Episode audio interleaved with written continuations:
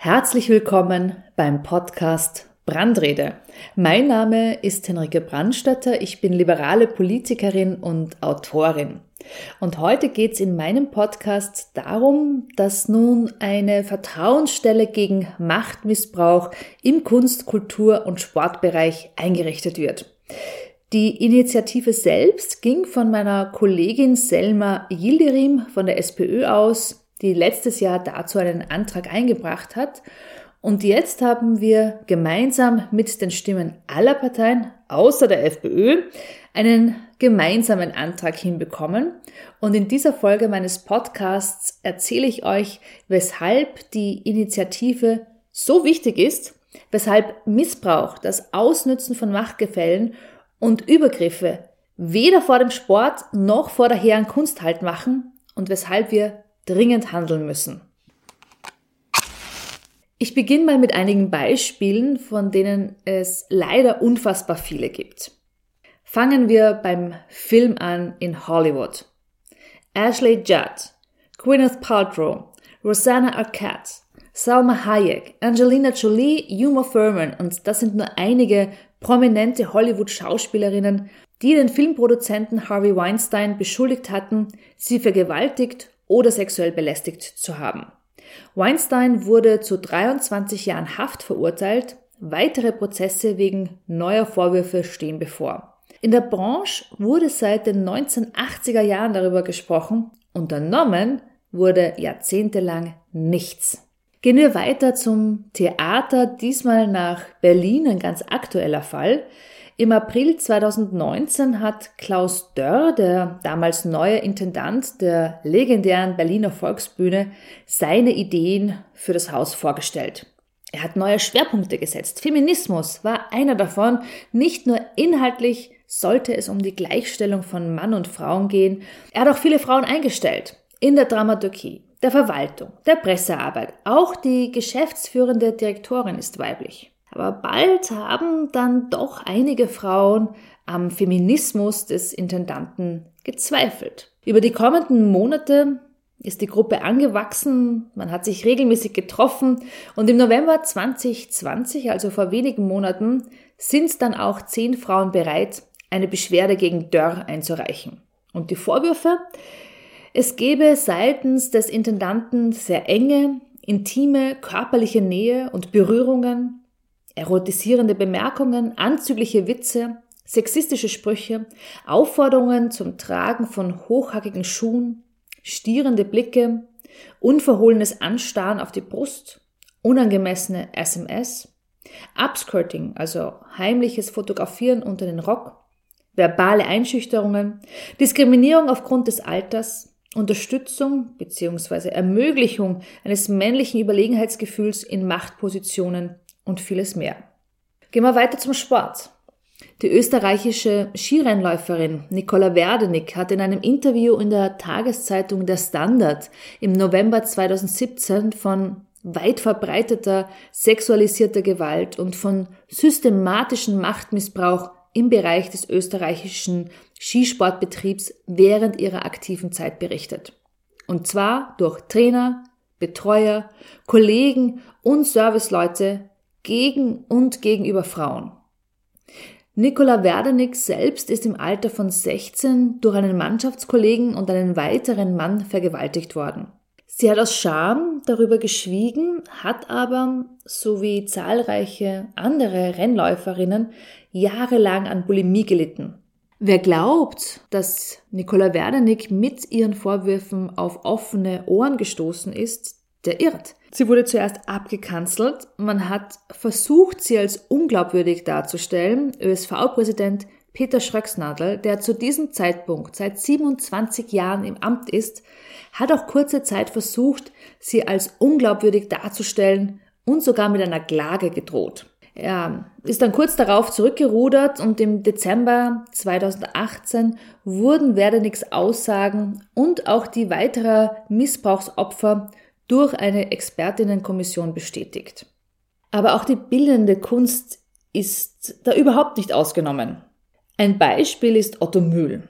Für die Jüngeren unter euch, Otto Mühl hat in den 70er Jahren eine Kommune gegründet, die als hippieske Wohngemeinschaft in der Praterstraße im zweiten Wiener Bezirk begonnen hat und als Sekte mit zeitweise dann doch 600 Bewohnerinnen und Bewohnern inmitten der Parndorfer Heide am burgenländischen Friedrichshof und zahlreichen Ablegern in europäischen Städten seinen Höhepunkt gefunden hat. Später ging die Kommune auf der kanarischen Insel La Gomera und letztlich dann in Portugal zu Ende. Und über Jahre hat der gefeierte Mühl, der bewunderte Vertreter des Wiener Aktionismus, innerhalb seiner selbst geschaffenen Kommune schlimmsten Missbrauch betrieben. Er hat andere Menschen gedemütigt und Minderjährige sexuell misshandelt. 1991 wurde Mühl wegen Sittlichkeitsdelikten, Unzucht mit Minderjährigen bis hin zur Vergewaltigung, Verstößen gegen das Suchtgiftgesetz und Zeugenbeeinflussung zu sieben Jahren Haft verurteilt. Auf seine Buddies aus der Kunstszene war aber Verlass. Nach dem Absitzen seiner Haftstrafe wurde Otto Mühl umgehend von Klaus Peimann zu einer Lesung ans Burgtheater eingeladen. Und im MAC, dem Museum für angewandte Kunst, hat der damalige Direktor Peter Növer wenige Jahre später eine huldigende Einzelausstellung mit Mühls Werken kuratiert. Növer musste übrigens 2011 abdanken, unter anderem, weil er ein Geburtstagsfest für seine Mutter im MAC geschmissen hat, aber das ist eine andere Geschichte. Mich hat diese Ausstellung vor 17 Jahren fürchterlich aufgeregt und tut's auch noch heute. Und für das Warum möchte ich kurz ausholen. Die Frage nach einer Trennung von Kunst an sich, also dem Werk und Künstler bzw. Künstlerin, ist eine immer wiederkehrende Diskussion. Man erinnere sich an die Auszeichnungen von Peter Handke mit dem Literaturnobelpreis. Es ist schwer, hier eine universale Antwort zu finden. Mühl bildet in dieser Debatte aber einen Sonderfall. Denn seine Verbrechen sind auch in seinem künstlerischen Werk absolut präsent. Zum einen sind seine Misshandlungsopfer für viele seiner Malereien Modell gestanden, viele von ihnen als Minderjährige, die somit natürlich auch keine Einwilligung zu ihrer Darstellung gegeben haben. Zum anderen hat Mühl auch sein eigenes übergriffiges Verhalten in seinen Werken verarbeitet. Ein bekanntes Beispiel hierfür sind seine Aschebilder. Ende der 80er Jahre hat Mühl nämlich auch Bilder gemalt, bei denen er unter anderem Asche als Material verwendet hat. Diese Asche wiederum stammt aus dem Verbrennen von vielen Tagebüchern, auch künstlerischen Tagebüchern von Kindern und Erwachsenen seiner Kommune am Friedrichshof. Die Tagebücher selbst sind auf seine persönliche Anordnung hin verbrannt worden um nämlich belastende Beweise in einem Strafverfahren zu vernichten. Und das ist einfach nur widerlich. Da macht also der Direktor eines Bundesmuseums eine Ausstellung mit einem verurteilten Sexualstraftäter, der Minderjährige missbraucht hat und noch dazu eine Soloausstellung, was ohnehin der Olymp in der bildenden Kunst ist. Und diese Soloausstellung macht die Werke des Täters noch wertvoller und noch teurer und niemand sagt etwas. Also außer ein paar aufgeregten Menschen, denen niemand zuhört. Niemand hat die missbrauchten Menschen aus der Kommune im Blick. Niemand fragt den Direktor, ob das alles sein Ernst ist. 2004 halten die mächtigen Männer noch zusammen. Kulturstaatssekretär war damals übrigens der ehemalige Shizu-Punk- und Burgtheaterschauspieler Franz Morak.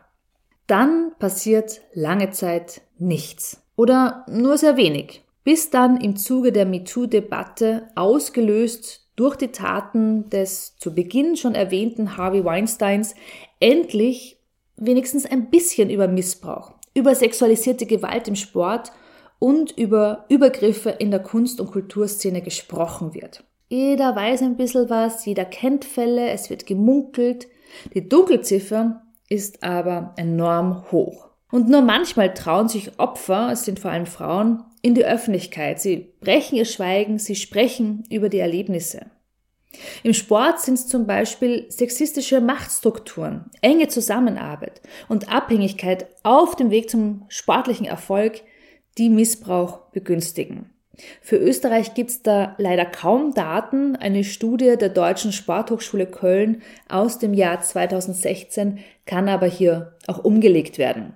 Demnach hat ein Drittel der knapp 1800 befragten Athletinnen und Athleten schon einmal eine Form sexualisierter Gewalt erlebt.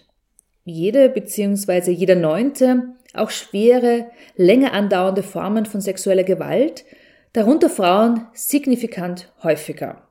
Auch hier ist ganz deutlich zu sehen, sexuelle Übergriffe im Sportkontext finden nahezu immer in einem Machtverhältnis statt. Die Täter sind in 90 bis 95 Prozent der Fälle männlich und auch in der Trainerrolle oder als Funktionär tätig. Auf der Opferseite finden sich Mädchen und Frauen genauso wie Burschen und Männer. Und für männliche Betroffene ist es leider oft noch viel schwieriger, über selbst erlebte Übergriffe und Gewalt zu sprechen. Und deshalb ist die Dunkelziffer in diesem Bereich sicherlich sehr hoch. Für die Opfer, Männer wie Frauen, ist der Gang an die Öffentlichkeit oft sehr schwierig, weil sie auch Vorwürfe gegen mutmaßliche Täter und Täterinnen beweisen müssen. Und das häufig in einem Klima, wo sie gleichzeitig Angriffen und Anzweiflungen ausgesetzt sind. Und, und das durchzustehen, das ist nicht einfach. Die Opfer, das muss man sich auch vorstellen, leben für ihren Sport. Sie schauen zum Trainer oder der Trainerin auch auf als Mentor, als Mentorin. Sie bewegen sich manchmal ausschließlich in diesem Umfeld und ordnen ihren Zielen auch sehr vieles unter. Und dann kommt natürlich auch noch die eigene Scham dazu. Die Scham, sich nicht gewehrt zu haben und die Angst auch, dass einem niemand glaubt. Die Übergriffe aufzuzeigen, würde nämlich für viele Menschen auch das Ende ihres Sports bedeuten. Sie würden aus ihrer Welt herausfallen und das ist wirklich bitter. In der Kunst sind die Strukturen ein bisschen anders, auch wenn es oft Abhängigkeiten gibt, die Missbrauch befeuern. In der Kunst geht es sehr oft um das unangreifbare Genie, dessen Werk alles zu überstrahlen scheint, weshalb sich die Kritik in Augen vieler Menschen verbietet. Die Taten, die werden sogar oft beschönigt, manchmal sogar als Initial zum Erfolg betrachtet oder zumindest verharmlost. Erinnern wir uns an den Regisseur Roman Polanski. Er hat Ende der 70er Jahre eine 13-Jährige vergewaltigt und ist dann auch später aus den USA geflohen. 2009 ist sein Verfahren wieder aufgenommen worden und Polanski wurde in Zürich verhaftet. Und zu diesem Zeitpunkt haben dann wirkliche Größen wie Luc Besson, Pedro Almodovar, Martin Scorsese eine Petition für seine Freilassung unterzeichnet. Der ehemalige polnische Ministerpräsident Lech Walesa hat sogar gemeint, man möge Polanski doch die eine Sünde verzeihen. Zwei Jahre später hat sich das Opfer erstmals zu Polanskis Inhaftierung geäußert und gemeint, dass der ganze Rummel rund um Polanski und seine Verhaftung sie mehr geschädigt und belastet hat als Polanskis Missbrauch vor 32 Jahren. Und sie hat ausdrücklich gewünscht, dass die Klage fallen gelassen wird. Egal ob Polanski oder der pädophile Michael Jackson, egal ob Rembrandt, der seine Geliebte ins Gefängnis hat werfen lassen, weil sie ihn erfolgreich auf Unterhalt verklagt hatte. Es geht immer um den über jeden Vorwurf erhabenen Künstler. Der Künstler, dessen Ruhm durch keine Handlung angegriffen werden kann oder darf. Aber die Arbeiten eines Künstlers, einer Künstlerin, die entstehen ja nicht einfach so im Vakuum. Sie sind das Ergebnis eines ganz praktischen Arbeitsprozesses. Und wer das nicht einsieht, der lässt Betroffene ganz alleine. Die leiden unter den Taten einer Person. Und man vermittelt auch jenen, die ähnliches erleben oder erleben mussten, dass ihr Leid einen geringeren Stellenwert hat als die Kunst eines Menschen. Und gleiches gilt fürs Theater. Gerade dort, wo seit 2000 Jahren Gleichheit, Gerechtigkeit und Freiheit gepredigt werden, wo gekämpft wird für Offenheit, für Demokratie und Diversität, sieht's oft ziemlich düster aus. Das Theater ist eben auch ein Spiegel der Gesellschaft. Aber leider halt im doppelten Sinn. Auf der Bühne werden die sozialen Machtstrukturen kritisiert, hinter den Kulissen werden sie auch ganz oft reproduziert. Es gibt diesen strukturellen Machtmissbrauch in vielen Theatern, der die Ursache für den psychischen und physischen Missbrauch ist. Und diese völlig veralteten Theaterstrukturen erlauben nämlich einer einzigen Person, meistens dem Intendanten oder auch dem Regisseur, alle Macht bei sich zu konzentrieren. Intendanten missbrauchen natürlich nicht generell, ja, um Gottes Willen, aber viel zu oft nutzen sie ihre Macht nach ihrem persönlichen Gutdünken, um ihre Theater zu steuern. Die Strukturen verleiten sie dazu oder machen es zumindest sehr leicht. Und so wird Macht zu einem regulären Managementinstrument. Anders gesagt oder kurz gesagt, das Theater im deutschsprachigen Raum hängt einem Geniebegriff nach, der einfach nur abgehalftert ist. Und da sind wir wieder bei Klaus Dörrer, den ich anfangs erwähnt hatte, den Intendanten der Berliner Volksbühne. Zehn Frauen werfen ihm vor, sexuell übergriffig gewesen zu sein. Und der Vorgang hat einmal mehr ein grelles Licht darauf geworfen, was für ein gefährdeter Raum das Theater eigentlich ist, was den Missbrauch von Macht angeht, eben wegen der hierarchischen Struktur, wegen der Abhängigkeitsverhältnisse, die daraus auch resultieren und wegen dem Geschlechterverhältnis. Der größte Teil der Intendanten und Regisseure ist männlich. 85 Prozent derjenigen, die sich hilfesuchend an Themis wenden, sind Frauen. Auch die zehn von der Volksbühne haben sich dorthin gewandt. Themis, das ist die Berliner Vertrauensstelle gegen sexuelle Belästigung und Gewalt für Menschen aus der Film-, Fernseh- und Theaterbranche. Themis leistet sensationell gute Arbeit und ähnliches wollen wir jetzt auch in Österreich etablieren.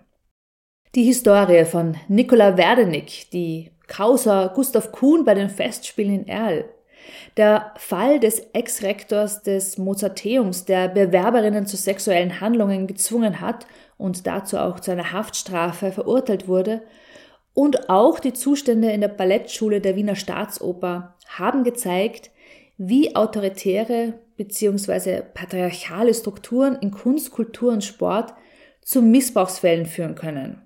Und deshalb forcieren wir die Einrichtung der wirklich dringend notwendigen Vertrauensstelle gegen Machtmissbrauch im Kunst-, Kultur- und Sportbereich. Wir wollen, dass diese Stelle, diese neu zu bildende Institution bewusst über sexualisierte Gewalt hinaus für Machtmissbrauch im Allgemeinen als Anknüpfungspunkt dient. Weil nicht immer ist der Missbrauch von Macht unmittelbar ein Sexualisierter, er kann in unterschiedlicher Gestalt daherkommen. Missbrauch kann auch in emotionaler oder auch physischer Gewalt seinen Ausdruck finden. Und die Vertrauensstelle soll deshalb ein erster Anlaufpunkt für Betroffene sein, wo diese auch gegebenenfalls zu den richtigen, schon bestehenden Angeboten weitergeleitet werden. Vor allem soll diese Stelle auch an die FördergeberInnen Bericht erstatten, damit Vorfälle nicht einfach unter den Teppich gekehrt werden können. Weil mit Berichten, mit Evidenz gibt's wirkungsvolle Möglichkeiten auch einer Sanktionsandrohung. Und ich möchte, dass kein Museumsdirektor mehr einfach die Werke eines Sexualstraftäters ausstellt, ohne jeden Kontext, dafür aber mit Jubel reden. Ich möchte, dass auf unseren Theaterbühnen wichtige gesellschaftliche Themen bearbeitet werden. Sexueller Missbrauch ist eines dieser Themen, aber passieren darf er nicht hinter den Kulissen. Ich möchte, dass Sportlerinnen und Sportler trainieren können, ohne dass sie Angst vor einem sabberten Funktionär haben müssen. Und ich möchte, dass eine Besetzungscouch nur mehr ein ironisches Zitat ist und keine bittere Realität. Die Vertrauensstelle gegen Machtmissbrauch ist dafür ein guter Schritt. Vielen Dank für deine Aufmerksamkeit für ein Thema, das nicht einfach ist, wo es aber umso wichtiger ist, dass wir darüber sprechen. Und wenn du mehr über meine Ideen, meine Initiativen erfahren möchtest, dann folg mir doch einfach auf meinen Social Media Kanälen oder abonniere diesen Podcast.